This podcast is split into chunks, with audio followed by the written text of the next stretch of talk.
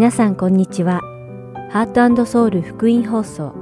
4月17日の日本語放送をお聞きいただいています。このシーズンは聖書を一緒に読みましょう。アリゾナ・フィニックス JIBC ヤソ牧師によるグランドキャニオンの彼方からとイスラエルの王たちをお届けします。では聖書を一緒に読みましょうお聞きください。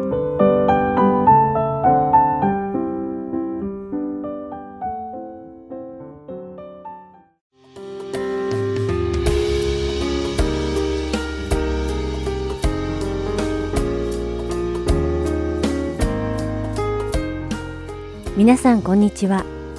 聖書を一緒に読みましょう。三条の水訓編のお時間です。お相手はダイヤモンド優子がお送りします。皆さんは助けを必要としている人に遭遇した場合、その人を積極的に助けようとするタイプですか？それとも急いでいるからとか面倒に巻き込まれたくないからなどの理由で知らん顔をして通り過ぎてしまうタイプでしょうか？その答えは助けを必要としている相手によっても違うかもしれません。では、ここで一つ例を挙げてみます。真夏に道で靴を履いていないホームレスの人が何日も食べていません。お腹が空いています。助けてください。と書いた紙を掲げて立っているとします。靴をあげたいとは考えませんか？何か食べ物を提供したいと考えるのではないでしょうか。おそらくクリスチャンである皆さんは、その不幸な人のために何かできることをしたいと考えるのではないでしょうか。なぜなら、互いに愛し、助け合いながら生きるのがクリスチャンだからです。しかし、ここで一つ考えないといけないことがあります。それは、私たちが他人を助けるとき、その動機が何であるかということです。それではここで今日の聖書箇所、マタイの福音書6章1節から4節を読んでみましょう。人に見せるために人前で善行をしないように気をつけなさい。そうしないと天におられるあなた方の父から報いが受けられません。だから、施しをするときには、人に褒められたくて街道や通りで施しをする偽善者たちのように、自分の前でラッパを吹いてはいけません。誠にあなた方に告げます。彼らはすでに自分の報いを受け取っているのです。あなたは施しをするとき、右の手のしていることを左の手に知られないようにしなさい。あなたの施しが隠れているためです。そうすれば、隠れたところで見ておられるあなたの父があなたに報いてくださいます。つまり、助けること自体ももちろん大事ですが、なぜその人を助けるのかというその助ける人の心のありさまが重要だということです。イエス様が地上におられた当時のパリサイ人たちは、貧しい人々にお金をあげたり、食べ物をあげたりしました。しかし、彼らがそうする理由は、助けが必要な人を哀れに思うからではなく、他の人々の目に自分たちが良いことをする人であることを見せるためでした。彼らは貧しい人々を助ける姿を見せながら、あなたは本当に立派な人ですね。神様の愛を伝える素晴らしい人ですね。という自分たちへの称賛の言葉を聞きたかったのです。しかし、このパリサイ人たちのように、人への愛から湧き出る助けではなく、自分自身の満足と自分の評判や名声を高めるために行う助けは偽善であり、神様の前で褒められる行為ではないとイエス様はおっしゃっているのです。いかがですか？皆さんは誰かを助けるとき、助ける相手を憐れむ愛からそうしているのでしょうか？それとも自分の自己満足や人からの評判を気にしてそうしていますか？番組をお聞きの皆さんの人助けが愛から起こるもので偽善でないことを願います。それではお祈りします。天の父なる神様、あなたは私たちクリスチャンに隣人を愛するように教えてくださいました。どうぞ私たちが他人を自分のように愛することができますように。そして私たちが人を助けるときは、あなたが私たちに示してくださったように、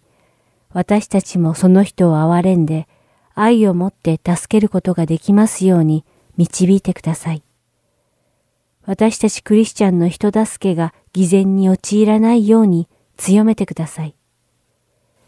イエス・キリストの皆によってお祈りします。アーメン。それでは今日の聖書を一緒に読みましょう。三条の水訓編はここまでです。また来週お会いしましょう。お相手はダイヤモンド優子でした。さようなら。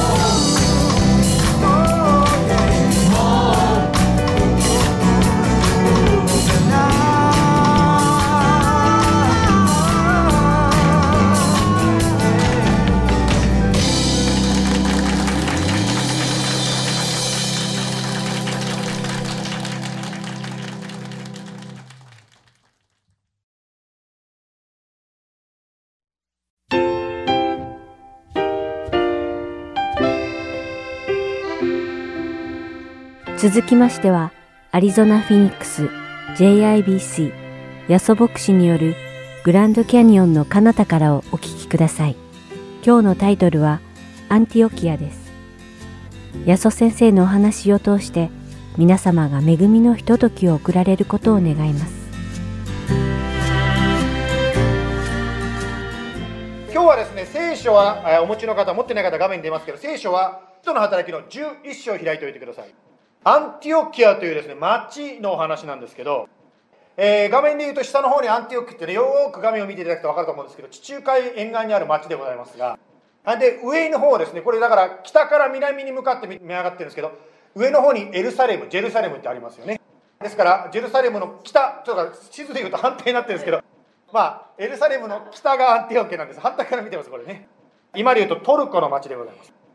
さて、まあそこから読んでまいりますけどもですね、まあ今ですね、この私たちが読んでる時代の、まあ、ものが発掘されたというニュースがいろいろ出てきております。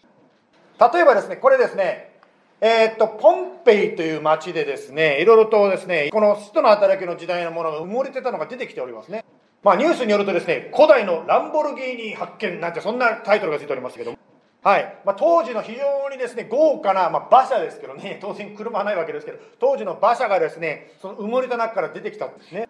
まあ、この時代というのはですね、結構いろんなものがですね、このポンペイから出てきているございますね。これは当時のですね、まあ、マクドナルドっていうんですかね、フットコートの模様でございますね。ですから、こうね、表にチキンの絵とか書いてますけど、まあ、なんかチキンのミーとかなんか売ってたんでしょうね。で、この穴にこう、なんか、なんかお鍋かなんか入ってですね、そこからこう出してね、はい、いらっしゃい、どうぞってこうね、チキンバーガーですかとか、まあチキンバーガーあったかもしませんけど、まあ、とにかくいろんなもの出してたわけですね。当時はですね、まあ、アンティオケという町、今日の話のアンティオケという町は人口25万人だそうですね。今のような電気とかない時代に25万人と相当大都市だったと思うんですけど、しかしこのですね、フットコートの絵なんか見てても、現代でもそのまんまここにですね、なんか売った売れそうなこう、すごく近代的な作りのように見えます。つまりですね、聖書時代の人たちも私たちにつながるような人生を送ってたということをですね、この方からも見ることができますね。ですから人間関係や仕事やいろんなことでですね、やっぱり当時の人も問題があったし、それは今にも通じることがあるということなんですね。さて、その当時の話を、使徒の働きの11章の19節から読んでいきたいと思います。19節から21節まで先にですね、読んでいきたいと思います。さて、ステパノのことから起こった迫害によって散らされた人々は、フェニキア、キプロス、アンティオキアまで進んでいったが、ユダヤ人以外の者には誰も御言葉を語らなかった。ところが、その中にキプロス人とクレネ人が幾人かいて、アンティオキアに来てからはギリシャ人にも語りかけ、主イエスのことを述べ伝えた。そして、主の御手が彼らと共にあったので、大勢の人が信じて主に立ち返った。まあ、日本でですね、日本を代表する食べ物の一つがお寿司、寿司だと思うんですけど、それがですね、他の国に行ってちょっとこう変化してくるということもあるわけです。私のちっちゃい頃はですね、子供の頃はアボカドと寿司一緒に入るなんていうのを見たこと、だってアボカド自身がですね、私は日本で見たことなかったんですよ。まあしかし多分これアメリカの人が考えたんでしょうね。寿司にアボカド入れたら美味しいってことになってですね、まあこのようにアボカドと寿司って今ではね、よく使われますね。ある時ですね、日本からお客さんが来まして一緒にですね、寿司を食べれるところに連れて行ったんですよ。そしたらですね、この寿司をですね、天ぷらのように揚げたやつがですね、ポンと置いてあったんですね。つまり見かけは天ぷらなんだけど中はこの巻き寿司が入ってるんですね。最初ですねその日本から来た人が言ったんですよ。これ寿司じゃねえ。だから私は食べないと言って他のを食べてたんですけどしかしですねまあちょっと一つ食べてみようかなと思ってその方が寿司そのこの天ぷら寿司を取ったんですよ。食べてみたらですねその方こう言ったんですよ。美味しい。でまたですねその天ぷら寿司をですね食べ始めた。イエス様の救いというのは、まあ、今の歌詞にも書いてあったように最初はですねユダヤ人しか語られなかったようでございますね。しかしそういう価値観、古い価値観にとらわれない人が出てきたわけですね。そしてギリシア人に語り始めたと今の歌詞に書いてます。まあ、キリストの信仰の中でもですね、最初は盛り上がっていても、最初はフレッシュだったのが、だんだんだんだん固まってしまう、硬くなって宗教的に、まあ、儀式的になってしまうということがあるわけです。その硬くなってしまったところにですね、誰かが新しい感動を持って、また新しい賛美を持ってですね、イエス様の前に、まあ、立ち上がる、つまりリバイバルが起こるわけです。まあ、先週もですね、ニューライフクラスという題してですね、新しいクリスチャンの方に向かってですね、まあ、信仰のことをいろいろお話しさせていただきました。まあ、その中でですね、本当にですね、まあ、信仰をまあリフレッシュする、特にね、信仰長くなってくるとどうしても固まってしまうとかあると思うんですけど、初めに帰る。本当に素晴らしいなと思います。まあ、このようにですね、ギリシア人に語ったことがあったわけですけども、21節そして主の御手が彼らと共にあったので大勢の人が信じて主に立ち返ったと20節に書いてますねつまりですね主の御手が共にあったので人々がイエス様を信じたと書いてますね。つまり神様があなたや私の心に働くと関係のないこと興味のない人や反対した人たちもですね心が変わってイエス様を信じたいなとなるわけですね。つまりあなたや私がイエス様を信じると言ったのはどういうことかというと神様があなたの心に働いて信じようと思ったっていう。まあ、先週ですね主の晩餐というのを月1回のやりましたけどもある方がですねこう言ってくださったんですね。主の晩餐取る前にキリスト教についてちょっと私は信じてたんだけどちょっとね疑問があったっていうんですね。その疑問があったんだけども主の晩餐を食べた時にまあ分かったっていうんですよね。説明が自分が勉強して分かったというよりも神様が自分の心に教えてくれたっていうんですよ。だから私一生懸命説明しようと思ったんですけど私が言う前にですね神様がその人を納得させてくださったんですね。つまり主の見て神様の働きがある時に私たちはイエス様を心開いて受け入れることができるわけですねあなたの周りにいる方はイエス様信じてらっしゃるでしょうか？あなたの家族はイエス様信じてらっしゃるでしょうか？イースターは日曜日ですけど、その前の金曜日は Good Friday というふうに言われますね。この Good Friday というのはイエス・キリストが十字架にかかられて亡くなった日ですね。その時にですね、できたらこの教会でですね、まあ、静まってイエス様のですね、十字架を思い出す、覚える時、祈る時を持ちたいと思っております。イエス様の十字架、そして私のために、そして私の愛する方、家族のためにですね、一緒に祈りたいと思います。さて、アンティオキから学ぶ一番目のポイント、それはですね、祈りで壁を壊しましょうということです。祈る時にギリシア人も変わります。祈りであなたの家族も変わります。1番目のポイント祈りで壁を壊しましょう。はい次ですね22節から読みますけども22節から今度はですねしばらく26節まで読みますけどもこの知らせがエルサレムにある教会に聞こえたので彼らはバルナバをアンティオキアに派遣した。彼はそこに到着した時神の恵みを見て喜び皆が心を固く保って常に主にとどまっているようにと励ました。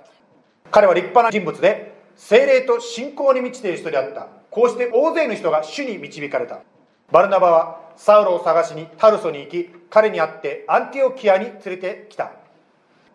そして丸1年の間彼らは教会に集まり大勢の人たちを教えた。弟子たちはアンティオキアで初めてキリスト者と呼ばれるようになった。このアンティオキアという町でクリスチャンという名前が始まった付けられたわけですね。このアンティオキアの町の前はじゃあ何とクリスチャンを呼ばれてたかというとですね別の呼び方されてました。例えばですねそれ以前はですねクリスチャンのことこの道のものって言われてたんですね。またはナザレ派って言われてたんですね。このアンティオキアの出来事がなければ今でも皆さん自分のことをですねこの道のものとこう言ってたわけですね。ねこの道のものそっちの方が好きですか、まあ、とにかくですよアンティオキアでキリスト者つまりクリスチャンと言われて今に至るまでですねそれがずっと続けてこられてるわけです。あだ名ですね簡単に言えばクリスチャンというのはあだ名なわけですよ。まああだ名というとやっぱりその人の特徴を捉えて言うからあだ名になります。まあ皆さんもですねあだ名をつけられたことあると思うんですけどもクリスチャンなんてあだ名がつけられていることは一体彼らはどんな生活をしてたのかなと考えますね。彼らの生き様を見てですねキリスト？っていうことがなんかこう出てきたからクリスチャンっていう名前になっちゃったんじゃない？まああの私クリスチャンになる方と教えるんですけどもクリスチャンっていうのはどれだけ自分が立派かということを伝えるもんではないですよとこう言います。自分を伝えるんじゃなくてキリストを伝える。だからクリスチャンなんですよとこう言います。私たちが失敗してもつまずいても諦めてもイエス様は私たちを諦めない。イエス様は私たちを助けてくれる。イエス様が私を導いてくれる。このイエス様を私たちは伝えるわけです。当時のクリスチャンたちは話をするとキリストキリストばっかり言ってたんですね。周りの方がですねお前たちはキリストちゃんだなんて言われてですねまあそういうふうにですねクリスチャンって名前がついたのかもしれません。ね、ですからまあクリスチャンというとかっこいいですけどね日本語でどうですか？キリストちゃんっていうのもどうですか？キリストちゃんっていうあだ名も。キリストちゃんねあのキリストちゃんですなってですねまあそれはどうでもいいんですけど。まあ今ですね本当に世の中が一体どうなっていくんだろうっていうですねまあ羨むですね。この先どうなるのかということはね将来羨む声がありますけども。しかしその中で私たちができることは本当に日常生活の中でそのようにキリストと共に生きていく。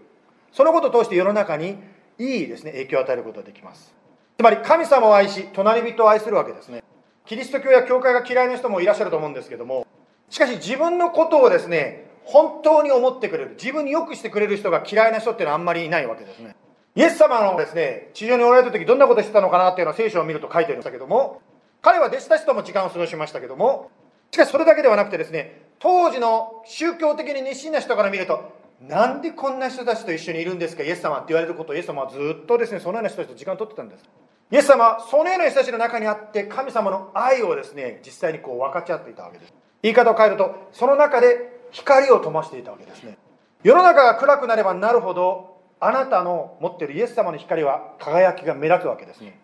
マタイの5章の16節にこういうことが書いてあります。あなた方の光を人々の前で輝かせ人々があなた方の良い行いを見て天におられるあなた方の父を崇められるようにしなさい。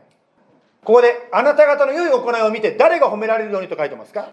あなたではなくてキリストが褒められるようにしなさいという。私たちはですねこのようにイエス様から力をもらう、まあ、具体的に言うと私たちはですね聖書を読んでデボーションですね。聖書を読んで力をもらってそしてその力を持って他の人に喜びや愛を分かち合っていくわけです。またですね心が重いなという時にですね賛美することも力かもしれませんまあ、あの私のですね、フェイスブックで見た方いらっしゃると思うんですけど、前にですね、私車に乗ってるとですね、息子がですね、ギターを持って車に乗ってきたんですね。でですね、ギター弾きながら歌い始めちゃったんですね。だから私はラジオを止めてですね、息子と一緒にこう歌ったわけですけど、賛美というのはこの教会の建物だけに縛られてないわけですね。私たちの日常生活の中でも神様を称えることができる。御言葉を通して、また賛美を通して神様から喜びで力をいいて、それを周りの人に分かち合っていくわけですね。ですからここでアンティオキアの人たちから学ぶ2つ目のことがあります。2つ目のことというのは、キリストの喜びで隣人に接しましょうということです。彼らがですね、クリスチャンってあだ名が付けられたように、私たちもキリストにある喜びを持って周りの人に接していくときに、周りの人が、うわー、素晴らしいってこうですね、気づくわけですね。さて、27節いきますね。使徒の働きの11章の27節に行きますけども、その頃、預言者たちがエルサレムからアンティオキアに下ってきた。その中の一人でアガポっていう人が立って世界中に大飢饉が起こると御霊によって予言したが果たしてそれがクラウデオの知性に起こった。そこで弟子たちはそれぞれの力に応じてユダヤに住んでいる兄弟たちに救援のものを送ることに決めた。彼らはそれを実行してバルナバとサウロの手によって長老たちに送った。3番目最後のポイントですけどもこのアンティオキの人たちから学ぶことができるのは何かと言いますとあなたの賜物を生かしましょうということですまあ、ここで今のです、ね、29節に書いてありますけど、力に応じてって書いてますよね。ですから、それぞれに持っているものを生かしていくということです。今からですね、えー、まあ、10年前ですけど、ご存知のようにですね、2011年3月11日、まあ、津波がですね、日本の東日本を襲いましたね。当然、日本人としては私もですね、この東北のためにですね、祈りました。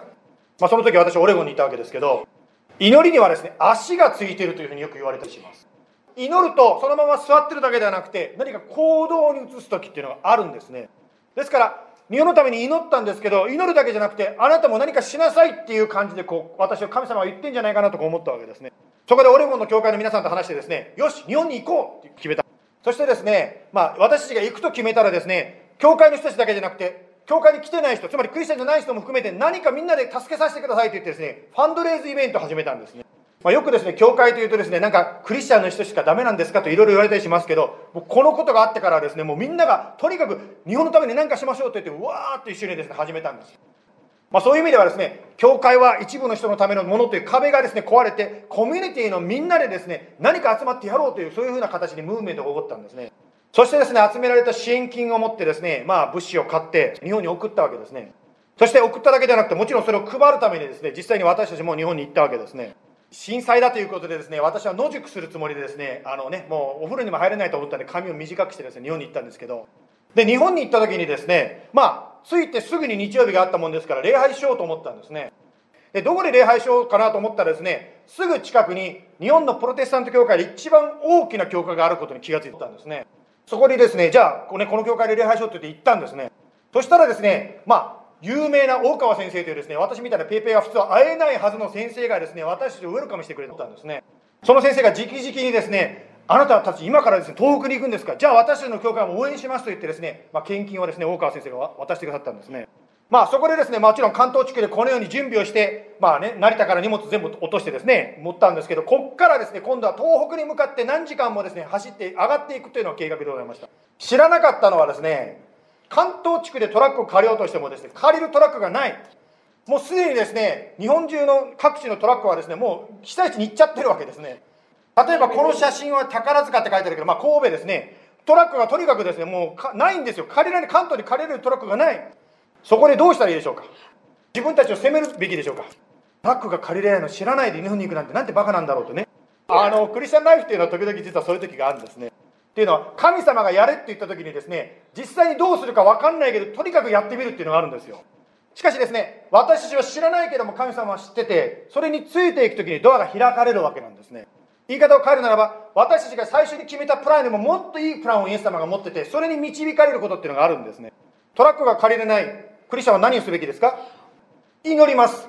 ジーダスどうしたらいいですか？イエス様どうぞ導いてください。どうやって東北に持って行ったらいいんですか？私たちはせっかく日本に来たのにこのまんまですね。この荷物とともにですね。ここで泊まってそれで終わりですか？ってこう祈ったわけですね。するとですねある方がふっと思いついてあそういえば私知り合いが仙台にいるとか言ってですねチームメンバーがですね仙台の人に電話し始めたんですね。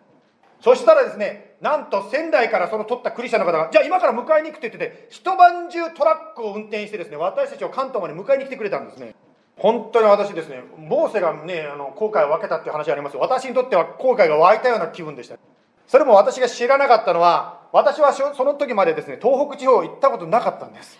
行ったことがないところをですね、トラック借りてですね、荷物を持っていこうっていうのが、まあ無謀なんだけど、とにかく主は行けって言ったから、ただ行っただけなんですけど、神様の計画がすごいなと思ったのは、まずですね、トラックがあったということですね。これ一つです。トラックだけではなくて、もちろん運転する人、つまり運転者も与えられました。ね、日本の道をですね、狭い道を運転できるその運転者が与えられたわけですけど、3番目、そのトラックを運転してた人は、すでにあちらのグループでですね、被災者のですね、救助活動をしてたので、まあ、その、ね、支援活動をしてたので、どこに何を持っていったらいいかっていうのはもう知ってたわけなんですよ。彼らもですね、ずっとやってきてですね、そろそろ私たちのグループも終えようかって言ってる時に私たちが来たので、じゃあまた続けようって言ってですね、彼らも続けることになったんです、活動をね。もう一つ後で分かったことなんですけど、気づいたことはですね、当時、もちろん GPS というのは当時もあったんですけど、GPS は役に立たなかったんですね、その時は。というのはですね、まあこの絵にもありますよね、橋があっても橋なんか流されてないわけですよ。だからどうやってですね、あっちに行ったらいいかっていうのが分からない。しかし現地ですでにですね、その救済支援活動をしてた人はですね、どこをどう行けばどこに行けるかっていうのが全部もう分かってたわけですね。それを見た時ですね、本当にイエス様いるんだなっていうクリスチャンの私が言うのも変ですけど、イエス様っているんだと思いました。その運転手の紹介でですね、まあ、仙台地区に行きましてですね、私たちは宿泊、一晩過ごしたわけですね。私はあの頭丸めて行ったの分かるようにですね、野宿するつもりで行ったんです。ところが、その運転手の方が紹介してくださったことはですね、撮影スタジオだったんですよ。仙台にですね、そういったコマーシャルとかですね、まあ、いろんなですね、TV 関係のですね、まあ、撮影する場所があるんですけど、彼らはそこにですね、私たちが寝ることができるようにしてくださったんですね。つまり私は野宿すつもりで行ったのに、私が泊まったところは俳優さんの控え室だったんですね。普通だったらそういうね、人が、私たちみたいな人が入れないんですけどね、そういうね、俳優さんが入るところに泊まることができたって神様もびっくりしました。その次の日ですね、起きたらもっと 驚かされました。米軍がですね、まあ、日本の支援のためですね、90何トンの荷物をですね、友達作戦という形で運びましたね。まあ、その友達作戦で運んだ荷物の保管場所が、なんと私たちが泊まったところの近くだったんですね。まあ、普通は、そういう支援物資は外部の人はタッチできないわけです。しかし、私たちはそのですね、いろいろと紹介してくださった方の人間関係のゆえにですね、私たちはその友達作戦で運んだ物資も配っていいよということになったんですね。ちなみにあのこの友達作戦というこの友達という言葉は聖書から来ているのをご存知でしょうか？ハワイのですね、まあ、米軍の関係者の方がですね、まあ、日本でこういうすごいことがあったから何という名前にするかということでハワイのまあクリスチャンなんですけど彼が信玄の17章17節から友達という名前を取ったんですね。信玄の17章17節友はどんな時にも愛するものだ。兄弟は苦しみを分かち合うために生まれる。まあ、そのようにですね本当に日本は確かにクリスチャンが少ない国かもしれませんが日本が本当に問題が起こった時にイエス様が飛び込んできたようなこの名前一つしても私はそんな感じがしたんですね。私たちはイエス様に導かれたと思ってですねオレゴンから日本に行きました。そしてその時にね、まあ、1万ドルの献金あのねあのファンドレスがありましたけどとにかく私物を持っていったわけですよ。しかしそれがですねまるで5つの魚5つのパンと2匹の魚のようにですね93トンにまで広がってですねものすごい量のですね支援物資に広がっちゃったわけですね。はい、まあ、これはですねその保管倉庫でございますがまあ、ですからそれをですねあのオリゴンから持っていったのも合わせてですねこの保管倉庫のものを一緒にですね、まあ、配布させていただきました、えー、私はですねあの写真を撮るとですね写してる本には写らないものですからたまには私の写ってる写真を探してあったんですそれを載せましたけどね、自転車を下ろしてるところですけども、まあ、こうしてですね本当に支援物資をいろんなところでですねこう配りました。またこの子供たち10年前ですからもうねこの子たち大人になってると思うんですけども本当にねいろんなこうおもちゃとかねいろんなものを配りましたね。またおじいちゃんおばあちゃんたち皆さん笑顔でねもちろん震災というのは本当に笑顔の一つも出ない出来事ですけども少しでも彼らの顔にですね笑顔を戻すことができたかなと思ってます、まあ、そしてですね本当に多くの方たちにですねこうしてキリストの愛を具体的に行動でですね表すことができたわけですね。私たちが毎日聖書を読んでイエス様に聞いていくということはこのようにですね見える形での変化を社会世界またコミュニティで起こすわけですね。ある時ですね、私が教会の近くに来るとですね、あの、教会の方、名前言わない、言いませんけども、教会の近くの近所のですね、ゴミ掃除してたんですよ。またですね、ある時、これもまた名前言いませんけど、ある方がですね、教会の周りのですね、雑草こぎをですね、誰も頼んでないのに自発的にやってたのを見たんですね。誰に見せるためではなく、ただイエス様を愛し、イエス様の教会を愛してですね、このように行動している、そのような実践的な愛というのを見たときに、これこそ本物の信仰だと私は思いました。アンティオキアの教会はですね、エルサレムの教会をはじめですね、他の教会のために、それぞれの力で自分にあるものを生かして、救助活動っていうんですか、まあ、その働きをしましたね。それぞれに私たちはそのように能力があるわけです。ある方はそのようにです、ね、掃除したりですね、ゴミ拾ったりですね、そういうのが好きな方もいらっしゃるでしょう。料理の好きな方もいらっしゃいますね。言いたいことはそのようにですね、それぞれの賜物をみんなが持ってるということを言いたいですね。それを生かせるときに、あなたにとってもハッピーネスがあると思うし、周りの方にまたコミュニティにとっての本当に喜びになっていくわけです。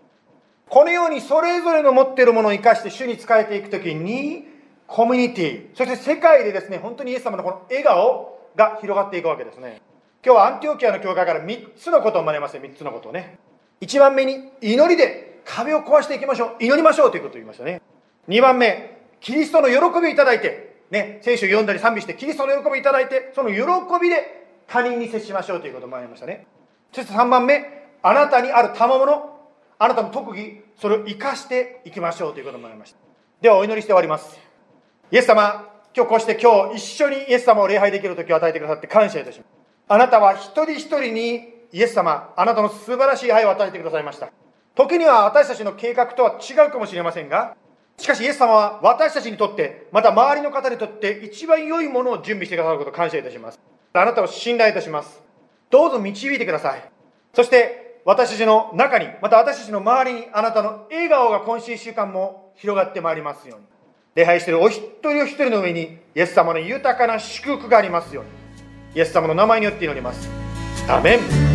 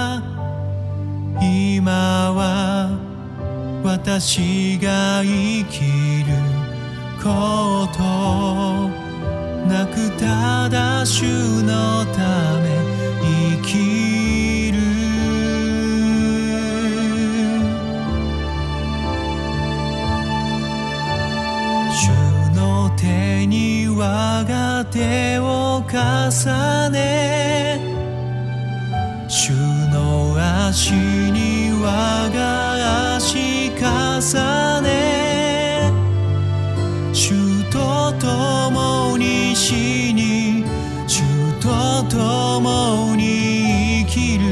永遠に主のため生きる。主の手に我が手を重ね。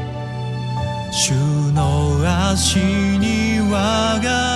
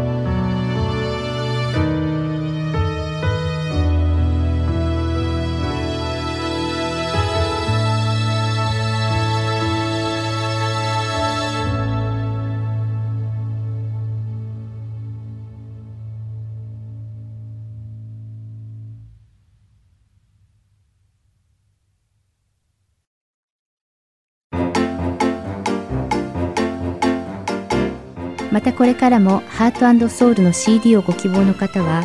ハートソウル .org at gmail.com heart and seoul.org アットマーク gmail.com までご連絡ください。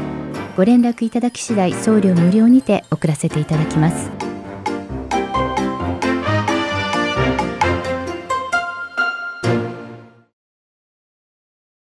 では、イスラエルの王たちをお聞きください。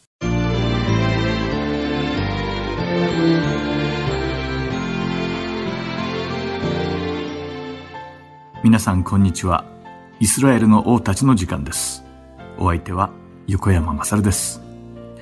さて今週は列王記第2の第11章及び歴代史第2の第22章の10節から23節に書かれている王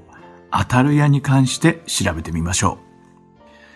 実はこのアタルヤとは女性でした。つまり女王だったのです。彼女は南のユダと北のイスラエルの歴代王の中で王権を獲得した唯一の女性でした。アタルヤは北イスラエルの第7代目の王アハブと歴史史上最悪の女と呼ばれたイゼベルとの間に生まれ、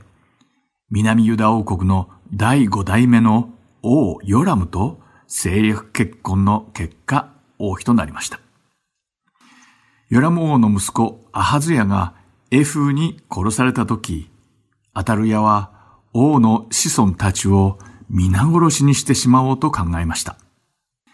その理由は、ヨラム王のすべての息子たちは、アハズヤを除いてすべてペリシテ人に殺され、残ったアハズヤとそのいとこたちもエフが殺してしまったので、あとは王位継承権のあるヨラム王の孫たちがいなくなれば、アタルヤが南ユダ王国の王権を奪い取れるからでした。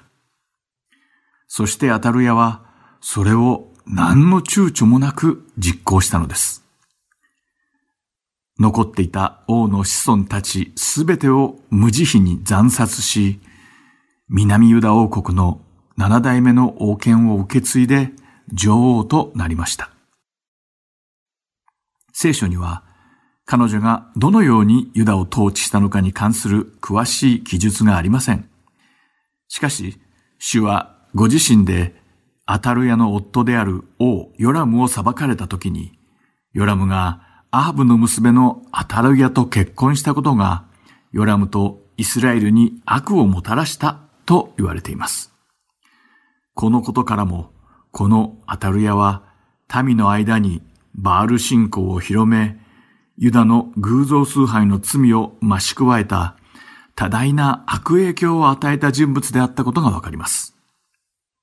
さて、この王家の子孫をすべて惨殺して得た血塗られたアタルヤの王座は、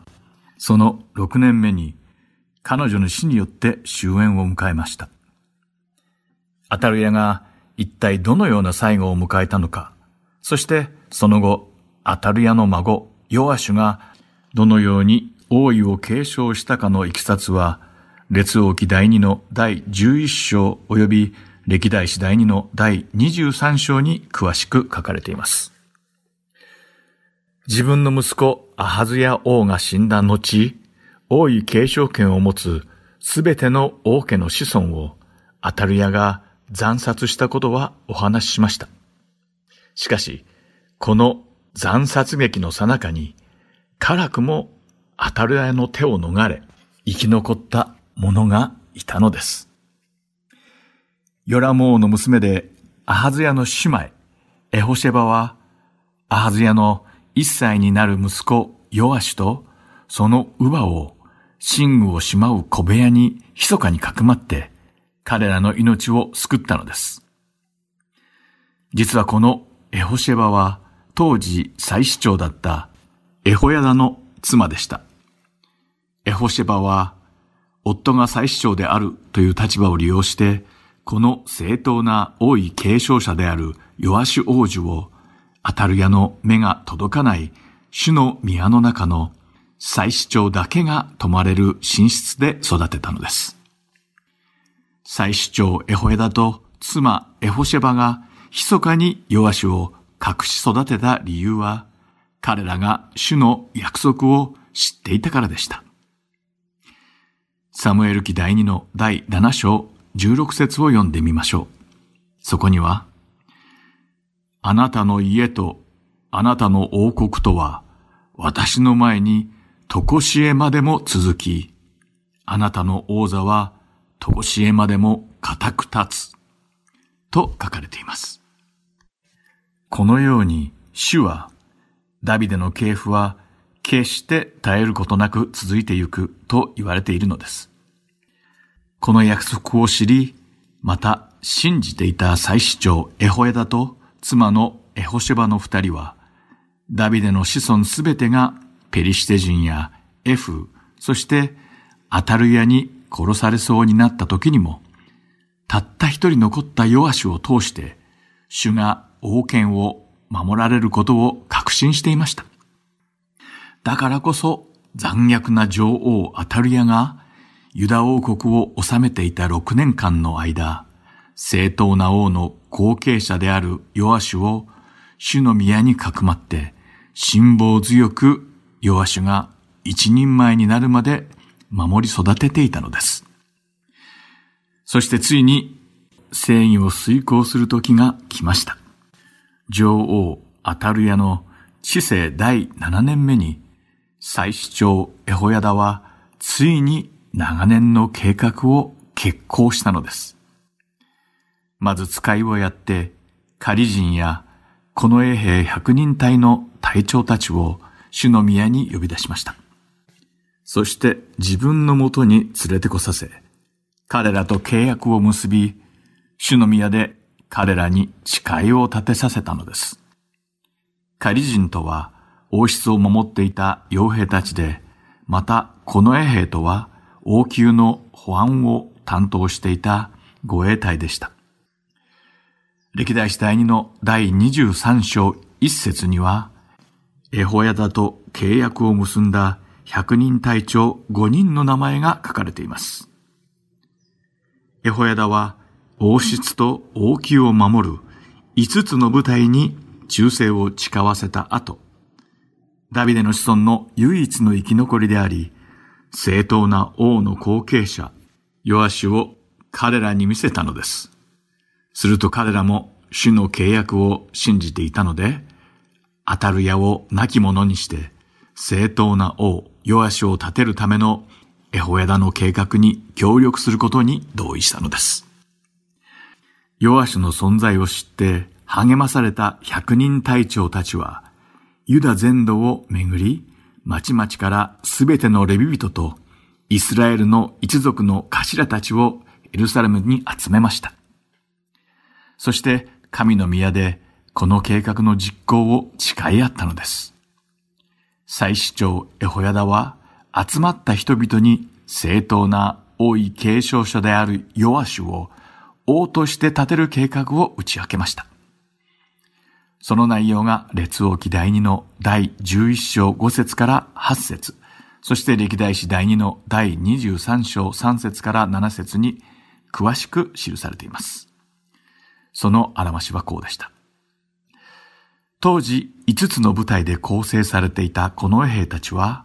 王宮の3カ所にそれぞれ1部隊ずつ当番制で割り当てられ、警備を行っていました。エホヤダは彼らに安息日の警備担当の3体は予定通りに王宮を守り、非番の2体も帰らずに残って主の宮を守って王の護衛につくようにと命じたのです。またその列を乱す者、つまり、ヨアシュを王に立てる計画の遂行を妨げる者は、それがたとえ誰であっても殺せと命じました。祭司長エホヤダがこの謀反の実行日にわざわざ安息日を選んだのは、この衛兵の任務交代が安息日に行われていたからなのです。護衛の観点からすると、アタルヤと彼女に従う者たちに、ヨアシュを王に立てようとする計画に気づかれないように、五体の近衛兵たちが揃う安息日が最適だろうと判断したのでしょう。そしていよいよ安息日になりました。正当な王位継承者を立てるための謀反に賛同していたレビ人とユダの民すべてが祭司長エホヤダの命令通りに計画を実行したのです。聖書にはエホヤダは主の宮の中にあったダビデ王の槍と大きな盾を百人隊長に配ったと書かれています。これは王宮を守る者たちだけではなく、聖殿関係者たちまでもがこの謀反を支持していたことを示しています。厳重に護衛されたヨアシュ王子が王宮に入ると、彼には王冠が被せられ、サトシの書が渡されて、正式な王となったことが宣言されました。そして、エホヤダとその子たちが彼に油を注ぎ、王様万歳と叫んだのです。このサトシの書とは、立法の写本で、ユダの王がそれをいつも身近に置くことで、そこに書かれた立法を守って生きることを公に表明していました。祭司長やレビ人たちがヨアシを王と認めたからこそ、この立法の写本が彼に与えられたのです。また、エホヤだと彼の子供たちがヨアシュに油を注いだのも、祭司長や預言者が戴冠式に行った正式なしきたりの一つだったからでした。こうして晴れて南ユダ王国の王に即位したヨアシュを見た民は、喜びに包まれて大声で新しい王を賛美しました。そこへこの騒ぎを聞きつけたアタルエがやってきたのです。彼女は主の宮の中で王とされたヨアシュを囲む護衛隊やラッパの奏者や一般市民たちが歓喜に包まれてラッパを吹き鳴らして王を賛美しているのを見たのです。ことの次第をいち早く悟ったアタルヤは自分の衣服を引き裂いて大声で、謀反だと叫んだのですが、時すでに遅し、当たる屋の叫びに注意を払う者など、そこには誰もいなかったのです。祭司長エホヤダは取り乱して叫んでいる当たる屋を百人隊長たちに言いつけて、主の宮から連れ出し、処刑するように命じました。これは、主の宮の中での処刑が禁じられていたからです。祭司長エホエダの命令を受けた百人隊長たちが率いるこの衛兵の部隊は、アタルヤを主の宮から連れ出し、王宮の庭の入り口でアタルヤを剣で殺しました。聖書史上最悪の女と称されたイゼベルの娘として生まれたアタルヤは、北のイスラエル王国で自分が崇めていた偶像を南ユダに持ち込みました。そして政略結婚でユダの王ヨラムの王妃となり、ヨラム王とその後を継いだ自分の息子アハズヤ王の二代の知性にわたって、イスラエルの民に偶像崇拝の罪を強いて、主の前に悪を行わせた女でした。そればかりか、自分がユダの王権を握るために、ダビデの子孫を皆殺しにして、主が約束された王朝を絶滅させようとした罪深い女でもあったのです。しかし、義であられる主は、主の見前に悪を行ったアタルヤを裁かれ、祭司長エホヤダと彼の妻エホシェバを用いて、ダビデの子孫であるヨアシを守り、ダビデの父兄を絶やさないという約束を守ってくださいました。本当に主は忠実なお方なのです。主の正義が執行され、すっきりしたところで今週の放送はここで終わりです。ではまた次回、イスラエルの王たちでお会いしましょう。お相手は横山まさるでした。さようなら。